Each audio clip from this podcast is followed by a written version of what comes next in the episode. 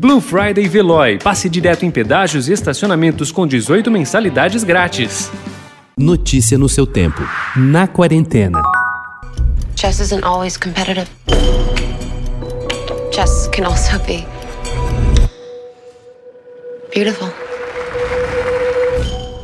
Pessoas de todo mundo passaram a se interessar pelo xadrez após assistir a série O Gambito da Rainha, que entrou na Netflix em 23 de outubro. Na semana de estreia, as buscas por jogos de xadrez no Google cresceram 41% e continuaram crescendo a ponto de atingir seu nível mais alto dos últimos sete anos em novembro. Já o site de compras americano eBay registrou um aumento de 273% na procura por tabuleiros. Os jogadores online investiram no aplicativo Chess Play and Learn Xadrez Aprende e Jogue, que subiu 847 posições no ranking mundial, com mais de 400 mil downloads feitos em menos de 30 dias.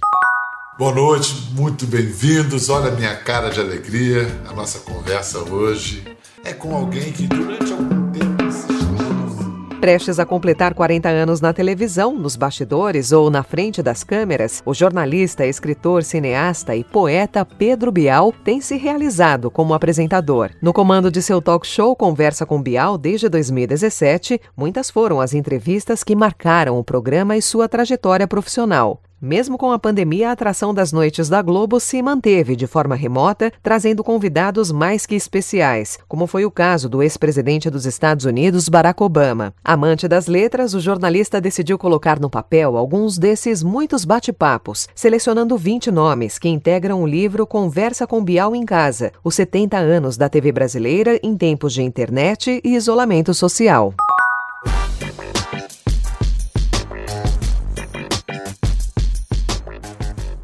Como não existe Bienal do Livro sem aglomeração, assim que o coronavírus começou a mostrar a sua força, a edição deste ano foi adiada para 2022. E assim, de 7 a 13 de dezembro, será realizada uma versão online e mais enxuta da maior feira de livros da América Latina, a primeira Bienal Virtual do Livro de São Paulo, com cerca de 120 expositores e 330 autores. Haverá programação cultural e exposição de livros, com direcionamento para venda pelo e-commerce das editoras. Não há regra ou orientação, mas são esperados descontos nos livros, tudo gratuitamente no portal bienalvirtualsp.org.br, que ficará no ar até 13 de janeiro.